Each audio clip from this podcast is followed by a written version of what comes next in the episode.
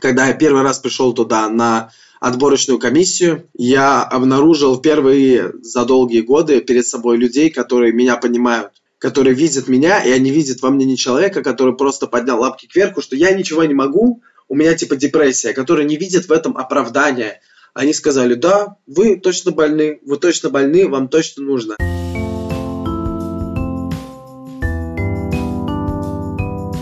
Всем привет! Это подкаст «Со дна постучали». С вами Лола Сайтметова и Наташа Ерницкая. И сегодня у нас очень смелый герой. Он рассказал нам о депрессии и о лечении в психиатрической клинике. Александр Дин Мухаметов три года боролся с депрессией, ходил на психотерапию, со временем подключил медикаментозное лечение, прописанное психиатром. Но улучшения были временные. Как только прекращался прием препаратов или не было возможности ходить к психологу, его снова накрывало.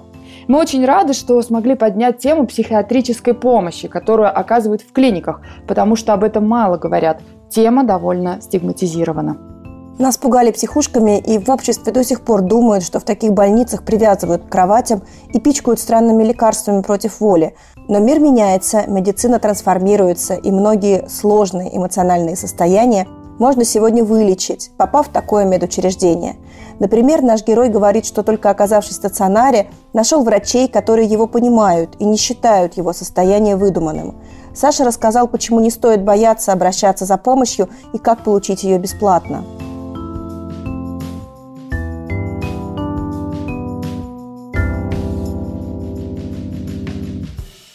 Ну, давай начнем отматывать назад. Когда ты осознал, что что-то с тобой не так? Впервые я столкнулся с этим на четвертом курсе университета. Дело в том, что на тот момент я проходил обучение в, скажем так, не совсем добросовестной форме, то есть я делал приоритет на работу, и в конце третьего курса мне предложили работу на, в компании, которая производит Hi-Fi аудиотехнику. На конец четвертого курса долги мои по учебе скопились в таком большом количестве, что их было не разобрать без паники, без, ну, в каком-либо спокойном режиме. Компания на тот момент обанкротилась, случилось, мне пришлось одновременно, догоняя долги университета, еще искать параллельно работу и осознавать то, что я теперь снова гордый работник общепита, и мои навыки никому особо не пригодились. Вся вот эта информация, в общем, породила первый мой достаточно тяжелый депрессивный эпизод, который начался в 2019 году, в феврале, в марте. Вот так примерно. Слушай, а как это было? Когда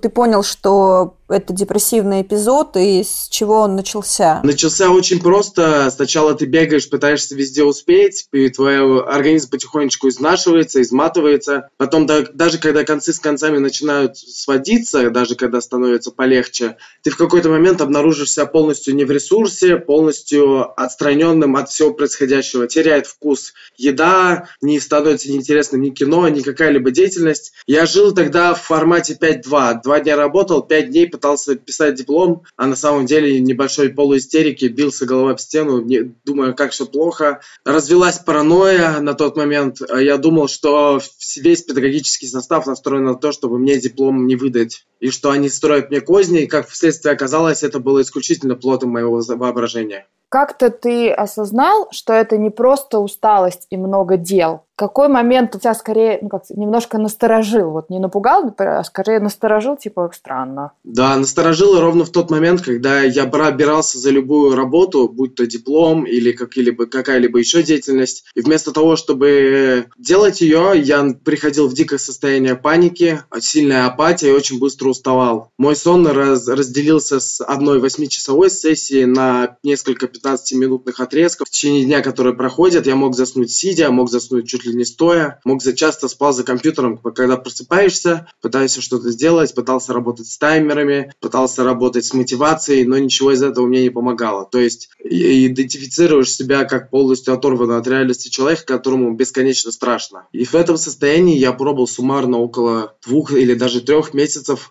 осознавая, что со мной что-то не так, но абсолютно не представляя, какая помощь может быть в этот момент.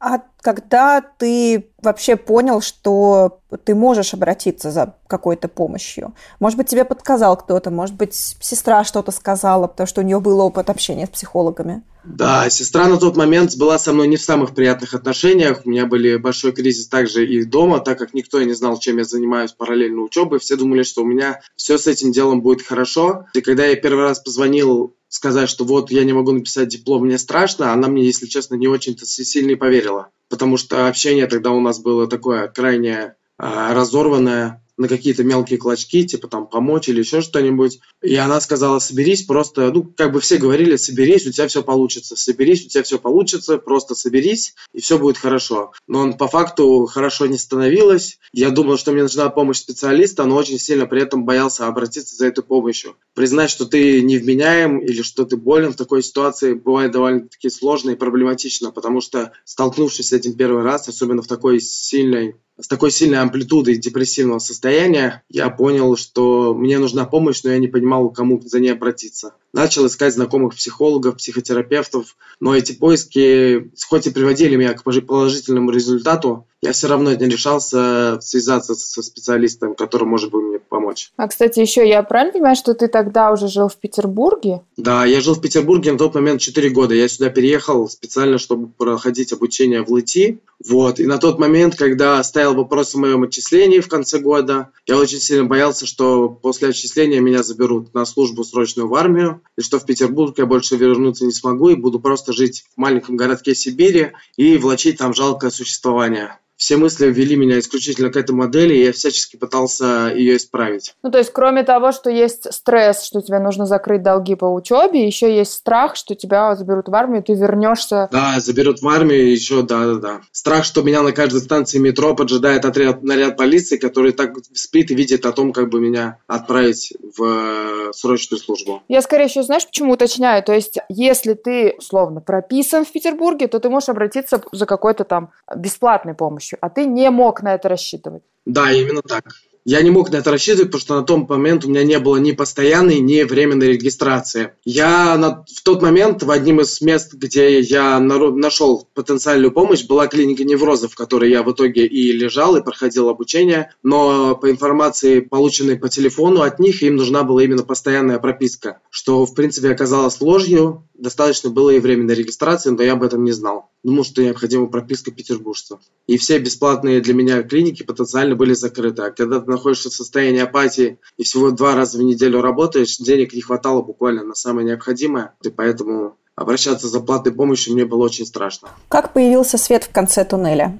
Что помогло, что случилось? Ничего толком не произошло такого единоразового. Просто я наблюдал, что два или три месяца я, чтобы завязать шнурки и выйти из дома, трачу примерно полтора часа, из которых сами шнурки занимают от силы до одну-две минуты, а все остальное это стенание насчет бессмысленности выхода на улицу и так далее. В какой-то момент я просто при поддержке моей дорогой девушки и моего брата я решил все-таки обратиться к знакомому специалисту, именно к психологу. И первый мой сеанс с ней выглядел примерно следующим образом. Я 50 минут ревел, 50 минут пытался ей что-то объяснить, что-то рассказать, она просто сидела и слушала меня очень внимательно. Вот с этого началась моя, моя история в терапии. А откуда появились деньги, условно? Ну, вот расскажи про эту поддержку, да? Я так понимаю, что была девушка, которая поддерживала, и брат вот тебе помог. Да, да, да, да, да. Э, специалисты нашли через знакомого, который лечился у этой девушки после шизофрении, ходил, проходил терапию. Здесь средства нашлись путем разделения моего с девушкой девушка бюджета на, из нашего общего в мой конкретный. Я стал работать больше, чтобы зарабатывать средства на терапию и на помощь, потому что обнаружил ее внезапно очень сильно помогающей. Таким образом, в терапии с психологом я провел около года, периодически прекращая из-за финансов, то снова начиная. Но в итоге психологическая помощь в какой-то момент у меня прекратилась. Вот я стал замечать, что несмотря на то, что я научился находиться в этом состоянии, я все равно остаются триггеры в виде диплома или в виде каких-то еще вещей. К слову, право защитить диплом за мной осталось по закону, если ты в течение трех лет, если ты заканчиваешь свое обучение полностью на четвертом курсе, пройдя уже все преддипломные практики и госэкзамены, то только без защиты диплома. У тебя остается право на защиту в три года, которой я сейчас и пытаюсь воспользоваться. Слушай, а что ты знал про психотерапию вот до того, как ты начал на нее ходить? До этого я слышал об этом только от сестры, которая ходила туда, чтобы научиться свои собственные границы выстраивать и лучше себя чувствовать. Я узнал, что эта техника помогает, правда, единственное, я не понимал, как это применимо ко мне. То есть из-за того, что никаких знаний я толком не обладал, о психологии, о том, как можно поработать с такими состояниями, как у меня. А от нее я узнал то, что эта методика помогает существовать с другими людьми в большей степени, существовать с самим собой. Но это все равно было недостаточным поводом, чтобы я обратился к ним. А вот ты говоришь, что, ну, то есть первый сеанс там ты 50 минут плакал. Вообще, вот этот год, что он тебе дал, этот год терапии? Он научил меня существовать в состоянии, когда ничего не хочется делать, он научил меня существовать в апатии, в депрессивном состоянии. То есть, большую часть времени я выглядел как обычный человек, просто пессимистически настроен на свою жизнь. И при этом со стороны до сих далеко не каждый мог бы сказать, что я чем-то болен или что-то такое. Просто Россия для грустных. Россия для грустных, да, да, да. Россия для грустных, и Россия для тех, кто в момент, когда им что-то сложное случается в психологии, надо сходить в баньку, надо выпить пивка, надо поиграть в бильярдик, чтобы все было хорошо, чтобы русская душа порадовалась,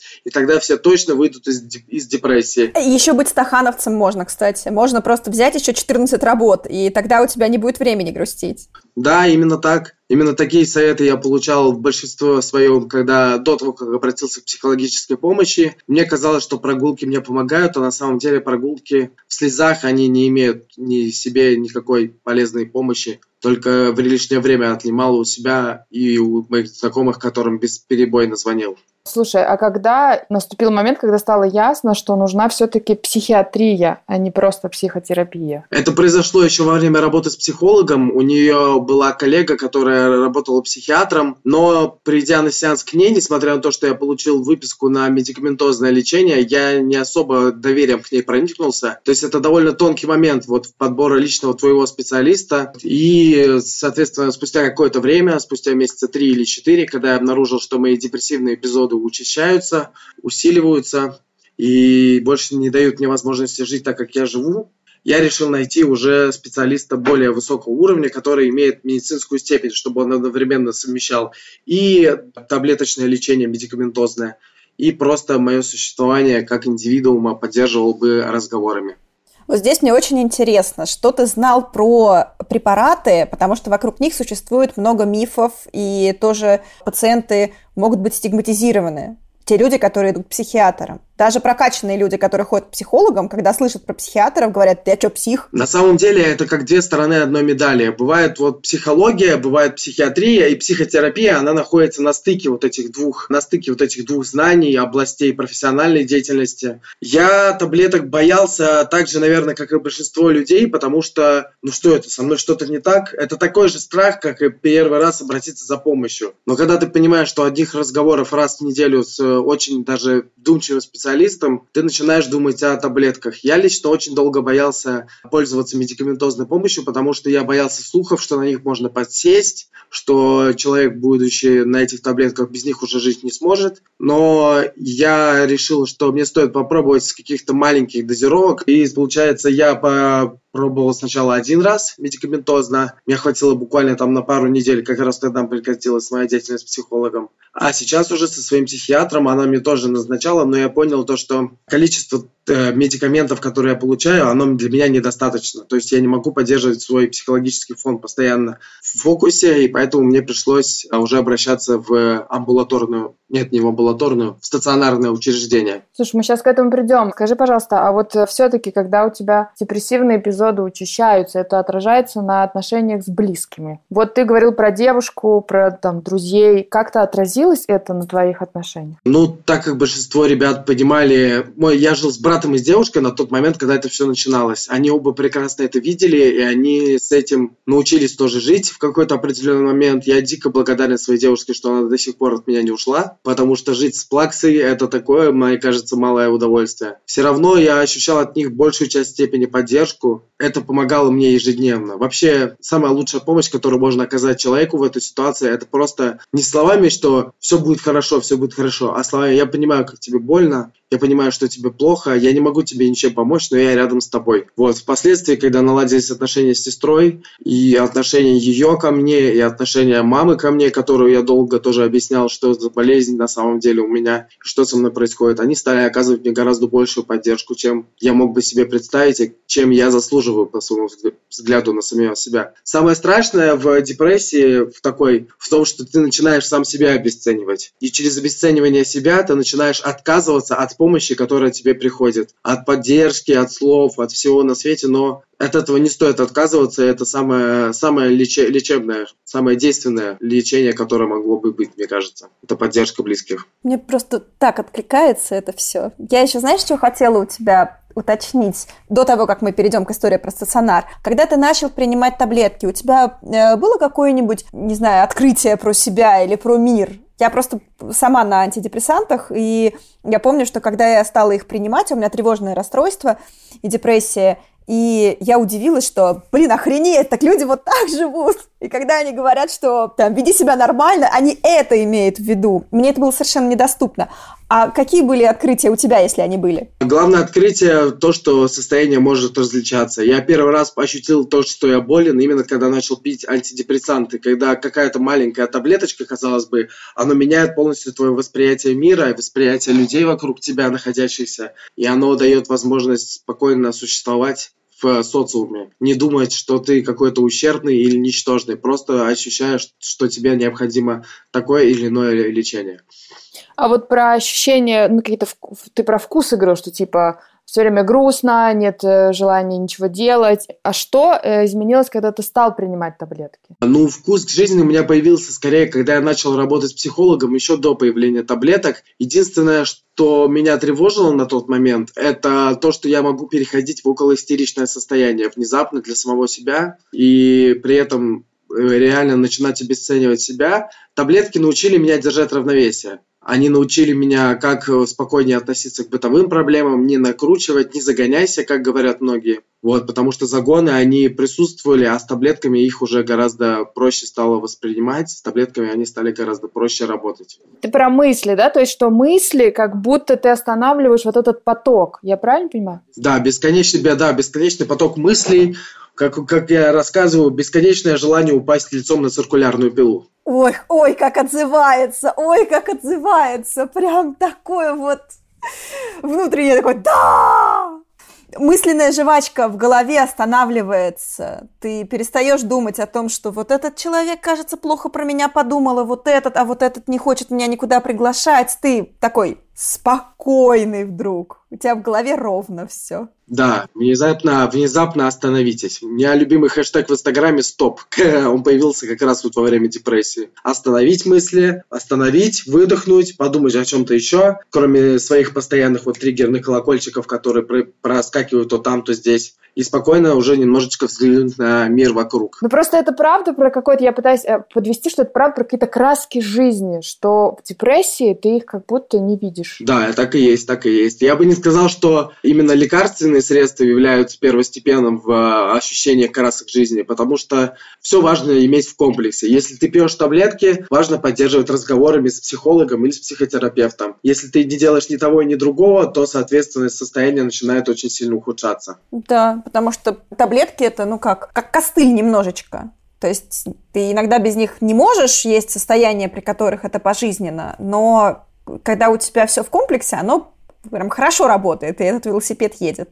О, кстати, про велосипед. Очень важно, очень важно заниматься спортом когда ты находишься в депрессивном состоянии, спорт очень сильно... Это хорошая терапия в плане того, что когда ты занимаешься спортом, когда ты достигаешь каких-то результатов в небольшом количестве, ты начинаешь вырабатывать свои дофамин... заставляешь работать свои дофаминовые рецепторы. Благодаря велосипеду я открыл для себя возможность начинать свой день не с пессимистических нот, а наоборот с определенного заданного уровня настроения. Потому что одно дело, когда ты просыпаешься с утра в солнечную погоду, спускаешься в подземку на фестиваль кислых ебальников, ой, извините. Вот, выходишь оттуда, и твой день априори начинается с того, что ты видишь исключительно негативные люди и негативные вокруг себя. А вот проезд от, Приморска, от станции метро Приморского до центра в любимый ресторанчик на велосипеде в солнечную погоду, это прям заряд мощности, который тебе дает гораздо больше, чем даже некоторые антидепрессанты. Есть один клевый психолог в Питере. Я к нему ездила на тренинг «Выезд гнева» называется. Он у нас был героем в подкасте Марк Фишер.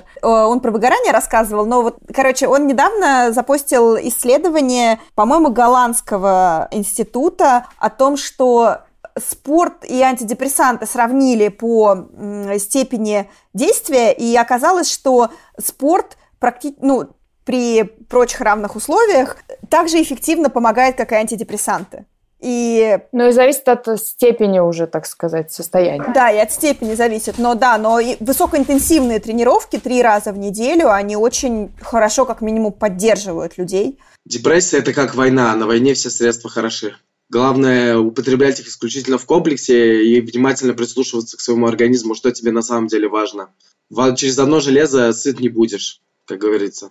Вот, обязательно использование всех этих моментов в комплексе. Ну, давай сейчас только уточним. То есть ты год был у психолога, Потом ты пошел к психиатру и медикаментозно лечился какой-то период. Сколько еще? Своему психиатру, с которым я сейчас работаю, я проработал месяца 4, от 4 до полугода. То есть это были более-менее разорваны из-за того, что стоимость лечения была выше, чем с психологом. Мне не всегда удалялось получать. Я проработал с ней полгода, из этого суммарно 3 месяца я был на антидепрессантах, которые она мне назначила. Я сразу ее предупредил, что мне назначать сильные препараты нельзя, потому потому что я бы начал их бесконтрольно использовать или бесконтрольно употреблять. Из-за этого мы начинали с маленьких дозировок и с очень слабых легких препаратов. Более сильные препараты мне, она сказала, не готова назначать по природе моего существования. И посоветовал уже обратиться спустя полгода нашей совместной работы к ее коллегам, которые работают в клинике неврозов. Давай сейчас я еще раз уточню. То есть твой анамнез говорит о том, что у тебя есть склонность к зависимости. Да. Поэтому, учитывая это, грубо говоря, она не выписывала тебе какие-то сильные... Сильные препараты, верно, это верно, именно так, да-да-да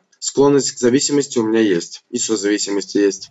Слушай, я хочу один вопрос задать, но если он тебе не нравится, ты можешь на него не отвечать. Скажи, а ну, бывает так, что в депрессии есть э, биологический компонент, и бывает, что она наследуется. Вот у вас в семье есть, может быть, какая-то история людей, у которых были депрессивные состояния, о которых ты знаешь? Да, я точно знаю, что у моего отца было депрессивное состояние, и оно было у него достаточно долго. Оно привело достаточно трагическим последствиям, о которых я не очень хотел бы рассказывать, но я точно знаю, что если рассматривать, ну, что генетика, как говорит мой врач, у меня предрасположена к тому, чтобы я оказался в плохом самочувствии, в плохом состоянии. Плюс не все генетически передается, сколько передается ментально, вот от отца к сыну. Я с ним взаимодействовал, я видел, как он реагирует на вещи. И потом уже, будучи более-менее взрослым, я начинаю за собой замечать такие же моменты, как легкие вздохи, когда что-то не нравится, закатанные глаза. Это все мы видим каждый день, каждый день в себя впитываем, но это не есть хорошо. Потому что нормальное здоровое общение, оно выглядит немножечко по-другому, а не как когда человек через свою болезнь пытается пробиться наружу, но у него не получается, и из-за этого страдает все окружение, все близкие. Очень важно всегда отслеживать свое состояние на, на моменте ранних этапов.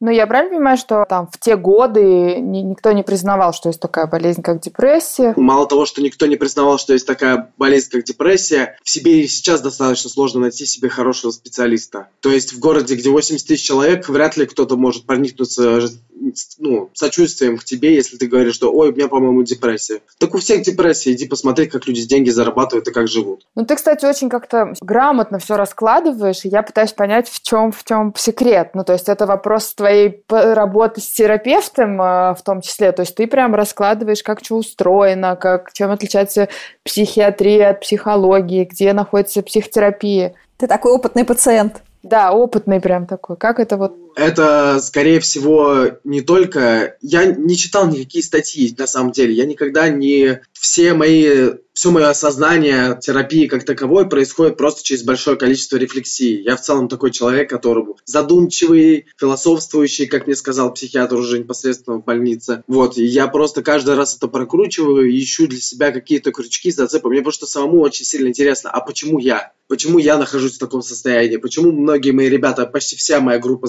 защитилась дипломы, а я так остался без всего, и у разбитого корыта просто бегающим официантом, такси-тарелкой, которая принеси, подай, иди нахуй, не мешай. Хочется, ну, я хорошо учился в школе, я лауреатом был президентской премии когда-то, на английском языке защищал меморандум правовой в Сибири, и для меня искреннее удивление на, ну, как так получилось, что я нахожусь в, в том состоянии, в котором нахожусь, и что же мне с этим делать. Поэтому я внимательно прорабатывал все и с терапевтом, и с психологом, и постоянно в больнице также находясь, я постоянно следил за своим состоянием. А ты нашел ответ, почему ты? Я нашел ответ в генетике, раз вредные привычки 2 и э, сложная жизненная ситуация 3. Они все вместе сложились, и просто произошла такая несчастная, как несчастный случай. То есть вероятность того, что тебя сбьет машина, выше, конечно, чем того, что ты окажешься в депрессии.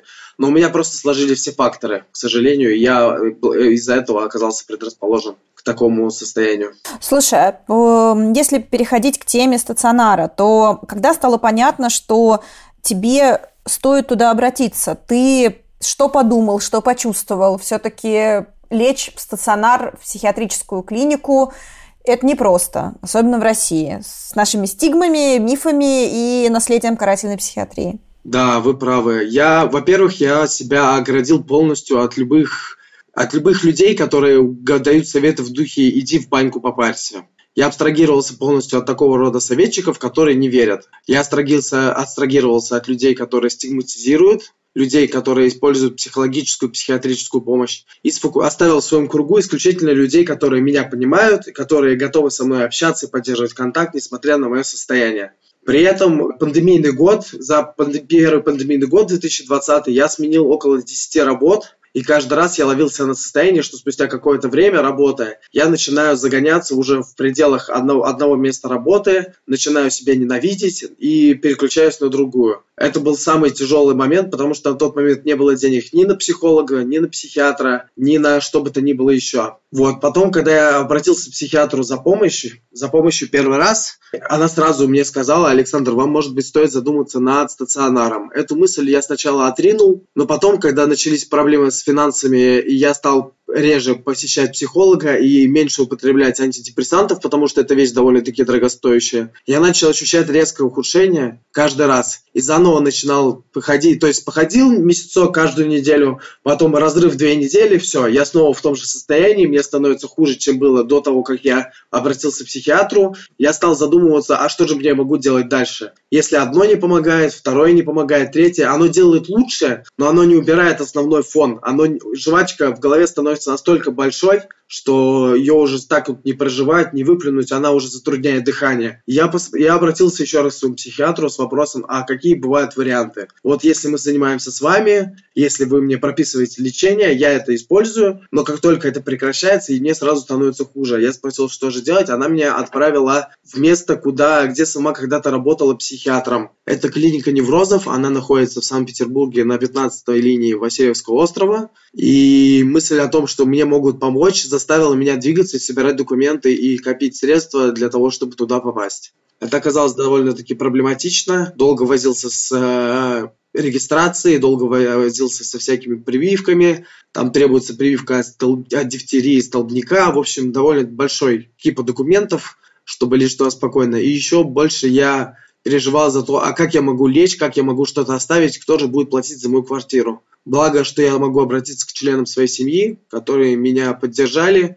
и создали для меня небольшую подушку безопасности для того, чтобы я лег. Собственно, вот так вот я и принял решение о том, что мне нужно ложиться, и два месяца собирал всякие документы, чтобы там оказаться. Когда я первый раз пришел туда на отборочную комиссию, я обнаружил впервые за долгие годы перед собой людей, которые меня понимают которые видят меня, и они видят во мне не человека, который просто поднял лапки кверху, что я ничего не могу, у меня типа депрессия, которые не видят в этом оправдания. Они сказали, да, вы точно больны, вы точно больны, вам точно нужно.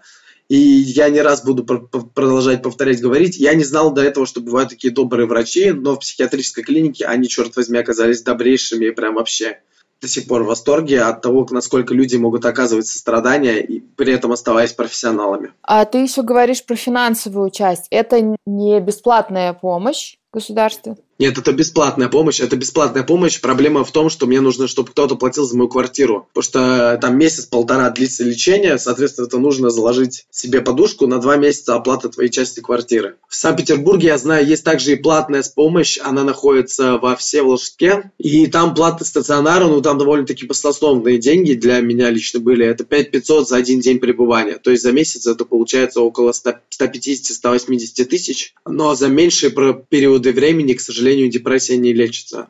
Слушай, а какие у тебя впечатления от больницы в целом? Вот ты когда туда поступил, тебе нужно было, например, сдавать личные вещи какие-то. Там я читала, когда материалы про людей, которые лежали в клиниках, они рассказывали, что нужно было сдавать телефоны, нужно было сдавать личную одежду, что одежду выдавали.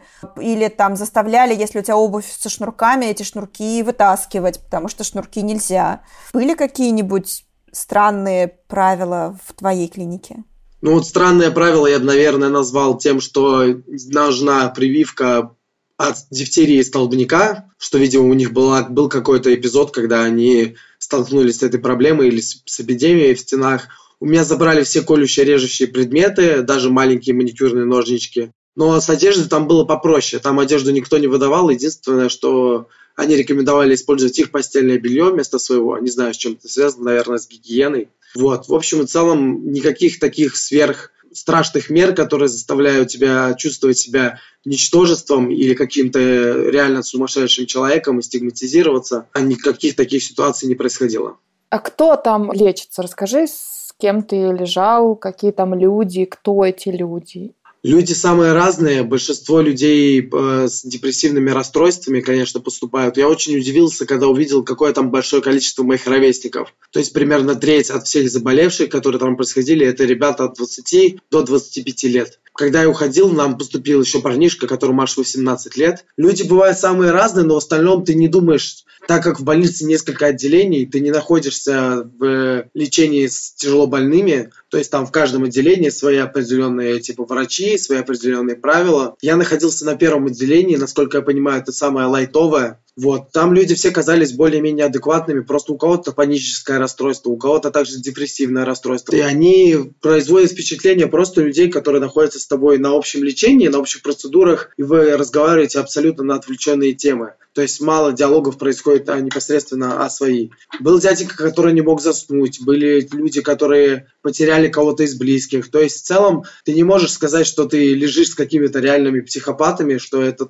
все страшно выглядит, потому что клиника, которую я проходил, это не ПНД. Я не знаю, какие правила в ПНД на этот счет, это именно клиника, которая специализируется на неврозах, на депрессиях, на подобного рода расстройствах. Люди прям максимально разношерстные. Есть и бабушки 80 лет, которые уже просто доживают свой век и хотят при этом а, подлечиться от чего-то. Есть люди, которые отказались там в сложной жизненной ситуации и поняли, что они не справляются, они обратились к психиатрам. В общем и целом, такая средний статистический срез по одному вагону метро. Слушай, а как был устроен твой день? Из чего он состоял?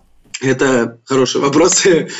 Я лег туда 27 декабря, и вплоть до окончания праздников весь мой рацион состоял из пробуждения, завтрака, обеда и ужина, одной капельницы. Все остальное время я пытался как-то не умереть со скуки. Я ходил, брал книжки в библиотеку, смотрел сериалы на телефоне. Пока ты там находишься под препаратами, у тебя нет возможности толком что-либо читать, но, по крайней мере, у меня сразу глаза расплывались, текст куда-то уплывал, большую часть времени я спал. Потом, когда праздничные дни закончились, у нас появились процедуры. Есть процедура, в которой которые тебе на поясницу или в проблемный участок прикладывают электроды и подают напряжение очень легкое, которое массажное состояние. И вот легким электрическим током тебе расческа электризованная по волосам проводит. То есть никакого садизма, никакого принуждения, исключительно приятные массажные процедуры. Есть ванна с солью и хвойные ванны, так они назывались, в которой я лежал по 10 минут в день. Была лечебная физкультура, но до нее я, к сожалению, не смог добраться, так как у меня в 11 утра, когда начиналась лечебная физкультура, мне ставили капельницу, и после нее я был счастливый и полностью сонный человек.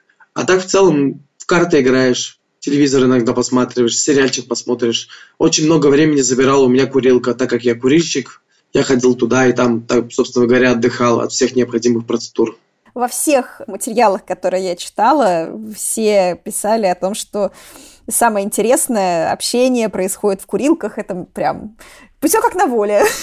Да, именно так, именно так. Здесь люди, они как будто на работе. При этом мне было дико некомфортно, потому что средняя кровать не рассчитана на человека метр восемьдесят пять ростом. То есть я помещался в нее чуть-чуть, вот прям вот сантиметр в сантиметр, если лежал солдатиком. И очень жарко. Там топят, будь здоров. И ты, когда на улице от минус трех до минус десяти, внутри палаты становится невозможно дышать. Ты не можешь спать ни за открытой форточкой, ни полностью закрытой. Не можешь, слава богу, что на батареях были краны, которые мы в итоге перекрывали, чтобы нам температура была покомфортнее. Я знаю точно, что до пандемии в моей клинике можно было выходить даже на улицу, на 15-ю линию. То есть, если врач решал, что ты не социально безопасен, то можно было выходить на улицу, можно было приводить к себе э, знакомых, палату обычное посещение. К сожалению, во время пандемии это все подсократилось, и это пагубно влияет на лечение, потому что отсутствие близких рядом меня очень сильно сподвигало к тому, чтобы я просился домой. То есть, мне было неудобно спать, потому что кровать короткая, я не почти ничего там не ел, потому что я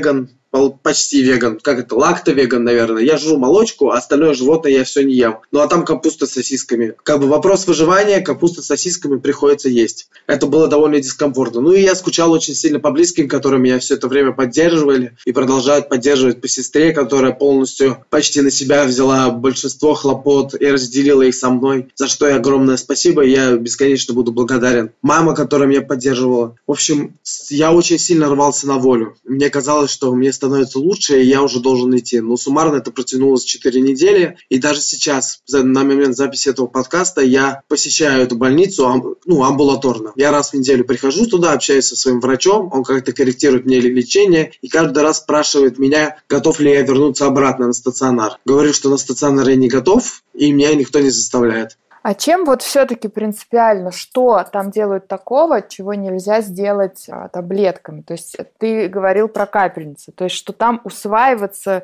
э, через капельницу легче, правильно? Да, да, да, да. Плюс, находясь там, ты не думаешь ни о каких житейских проблемах. То есть я, когда вернулся первый день, я внезапно вспомнил, а каково это реальная жизнь. Что надо себе готовить, надо куда-то ходить убираться, что нет никаких процедур, что ты снова в социуме, снова общаешься с людьми.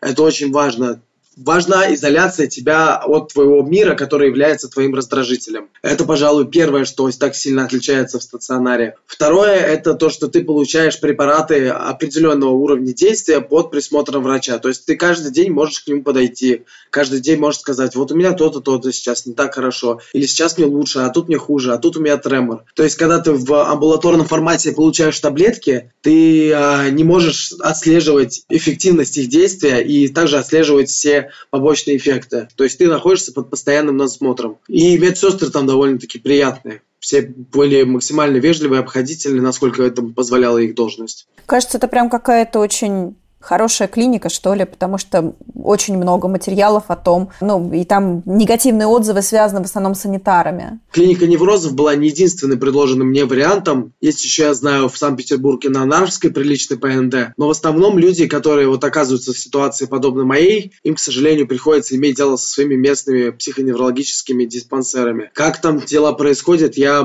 боюсь судить, боюсь говорить. Я просто знал то, что так как мой психиатр работал в этой клинике, что я могу пойти туда, и там мне будет оказана помощь. Я в этом, слава богу, не ошибся, и мне безумно повезло в этом отношении лечиться именно там, где я лечился. Туда может попасть любой человек с направлением от психиатра, ой, и любой регистрации в городе Санкт-Петербурге. А почему, ну, то есть, вот твой врач, ты говоришь, что вы много с ним обсуждали, ну, в том числе, что, да, есть предрасположенность к зависимости. Почему вот он тебя спрашивает, не хочешь ли ты вернуться?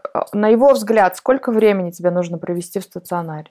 Среднее время в стационаре, которое там проводят, это 36 дней, как он мне сказал. То есть я провел там чуть-чуть поменьше, это ну, 4 недели, 26 дней, без двух дней 4 недели. А он предлагает вернуться, потому что ну, в стенах клиники гораздо больше надсмотр, чем ты находишься снаружи. Слушай, по прогнозам, если вообще дают прогнозы психиатры, нужно с какой-то регулярностью будет ложиться туда? Или ты один раз лег, прокапался, и после этого можно на какой-то длительный период про антидепрессанты забыть? Или это так не работает? Лечение, нет, лечение, которое будет происходить у меня впоследствии, это примерно год-полтора на антидепрессантах. Об этом мне сказали еще до того, как я лег. Я к этому отнесся нормально, не как к тому, что меня вот сейчас подсадят на таблетки, я без них больше в жизни не смогу. Вообще, даже прожив всего лишь 24 года, я начинаю понимать, что планы и представления о том, как все может сложиться, оно настолько туманное и может в любой момент обрушиться каким-то дефектом в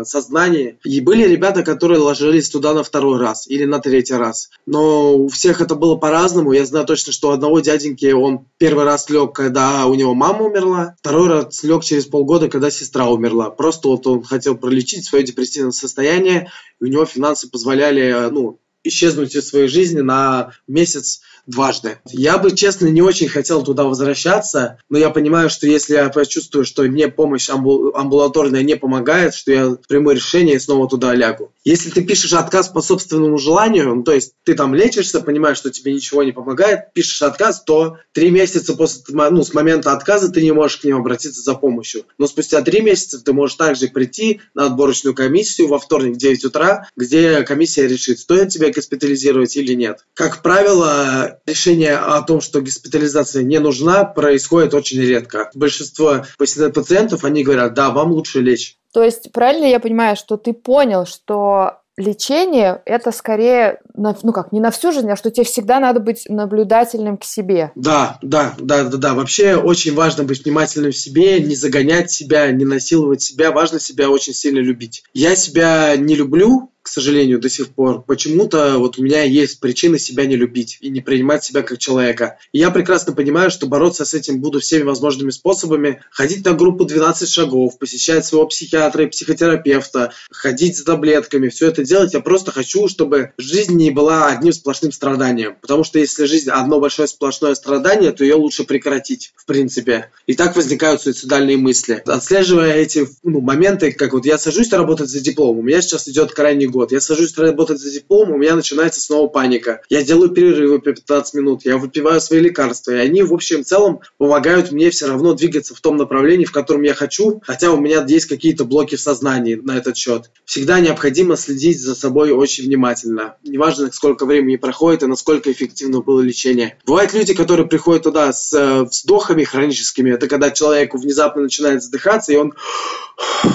ну, ему нужно избавиться от этого симптома. Он приходит, избавляется, и спустя какое-то время ложится уже с другой проблемой. Все индивидуально, исключительно, но очень важно, как вы правильно сказали, к себе прислушиваться и отслеживать эти моменты. Слушай, ну вот у тебя три года длится эта история. Мне прям интересно, насколько у тебя сильно поменялось мировоззрение. Вот если сравнить тебя до болезни и того, каким ты являешься сейчас. Мне особенно интересно, знаешь, вот это, ну, когда мы были молодые, вот, студенты, то у нас была история про то, что быстрее, выше, сильнее, не, как, блин, в смысле ты поспать захотел, на том свете отоспимся, надо работать больше, почему вы так мало работаете, почему у вас в сутках всего 24 часа. И мне в какой-то момент даже, знаешь, показалось, что нынешняя молодежь, молодежь, мне 33, ну, молодежь, окей, что эти ребята как будто посчастливее, потому что, ну, пришла мода на ЗОЖ, пришла мода на внимание к себе, пришла мода на то, что ты теперь не великий достигатор, человек, у которого должно быть время на сон и на то, чтобы поесть как минимум. Да, я стал гораздо более гуманистично относиться к людям, ко всем, ко своим ровесникам и к себе в том числе, потому что я тоже жил под этими лозунгами, несмотря на то, что я 97-го года рождения, по факту я типа все еще миллениал, как и вы, а я еще не зумер, получается, что они после 2000-го, если так вот по градации делить. Вот, я тоже жил в этой парадигме, я думал, что я приеду, Петербург, поступлю, буду учиться на отлично, у меня все будет чики-пуки, все будет, я, я буду идти, идти по этой карьерной лестнице, в 24 уже куплю себе машину, в 26 заведу детей, в 30 лет все, я успешный гражданин, меня больше ничего не интересует. Как ты мог в 30, не, как ты мог в 24 не заработать миллион? Ну или хотя бы половину? Да, да, да, да, да. Как я мог в 24 не заработать миллион? Сейчас я понимаю, что я от себя ничего этого требовать не обязан, и никто от меня этого требовать не обязан, и более того, я понимаю сейчас, что каждый человек, несмотря от своего состояния, он заслуживает гуманного отношения и заслуживает понимания и любви. Это сто процентов. Потому что до всей этой ситуации с моим психологическим состоянием я был довольно нарциссичен и не очень честен по отношению к своим близким людям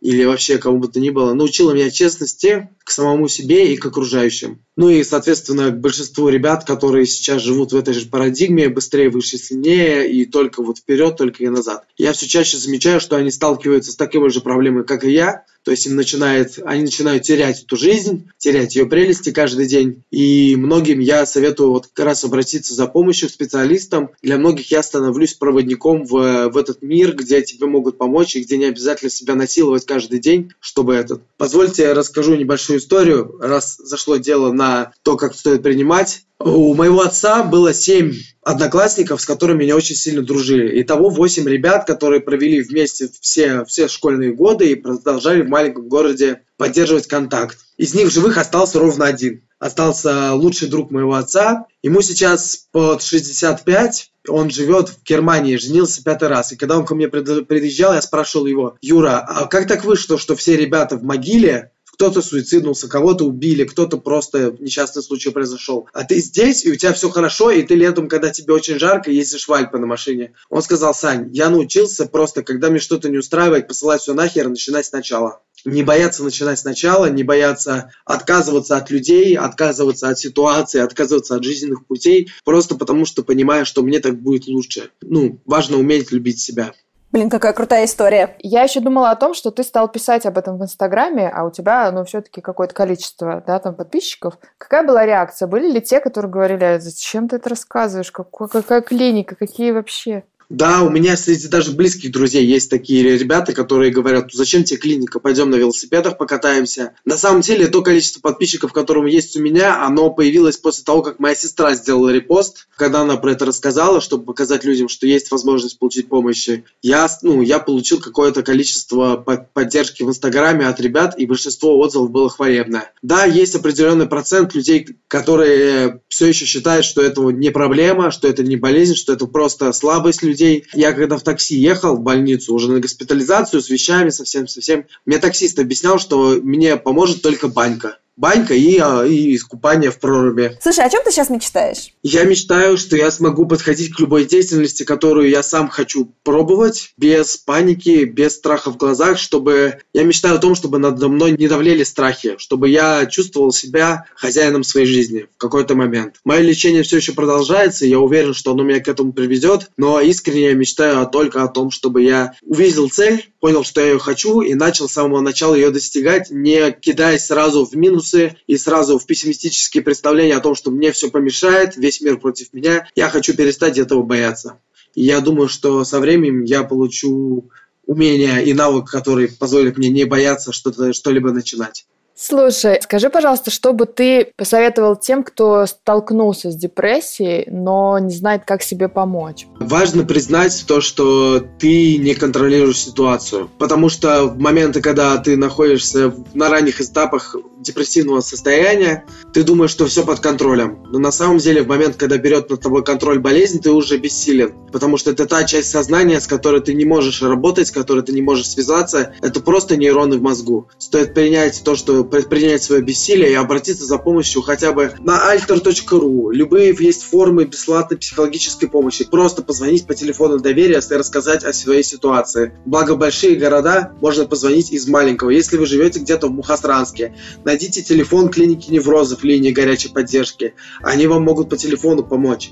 Просто понять, что ты не один в своей такой ситуации, что такие ситуации у людей бывали. Что выбраться можно в любом случае. Это займет очень много сил, очень много времени, энергии. Но это то единственное, ради чего стоит существовать. Для чего стоит бороться, чтобы жизнь была жизнью, а не просто мрачным существованием, которое ты ведешь из-за кабалы, или из-за детей, или ради брака, который ему суждено разрушенным быть. То есть очень важно просто сделать первый шаг. Но первый шаг это признание в том, что это твое состояние над тобой имеет большую власть. В описании выпуска оставим ссылку на инстаграм Саши. Он пишет о своем опыте лечения, который продолжается. И надеемся, что его история поможет вам вовремя заметить эмоциональные сложности и обратиться за помощью. Сестра, которую упоминает наш герой и о которой мы говорим, это известный блогер из Питера. Благодаря ей мы узнали эту историю. Но посоветовавшись с героем, мы решили не называть ее и не давать ссылки на ее соцсети. Нам важнее история Саши. А еще мы упоминаем одного из наших героев, Марка Фишера. У нас был с ним выпуск про эмоциональное выгорание. Мы оставим ссылку и на сам выпуск, и на страницу Марка в Инстаграме. Там он сейчас постит материалы про различные исследования. Это довольно интересно. А это был подкаст «Со дна постучали» и его ведущие Лоуса Итметова и Наташа Ямницкая.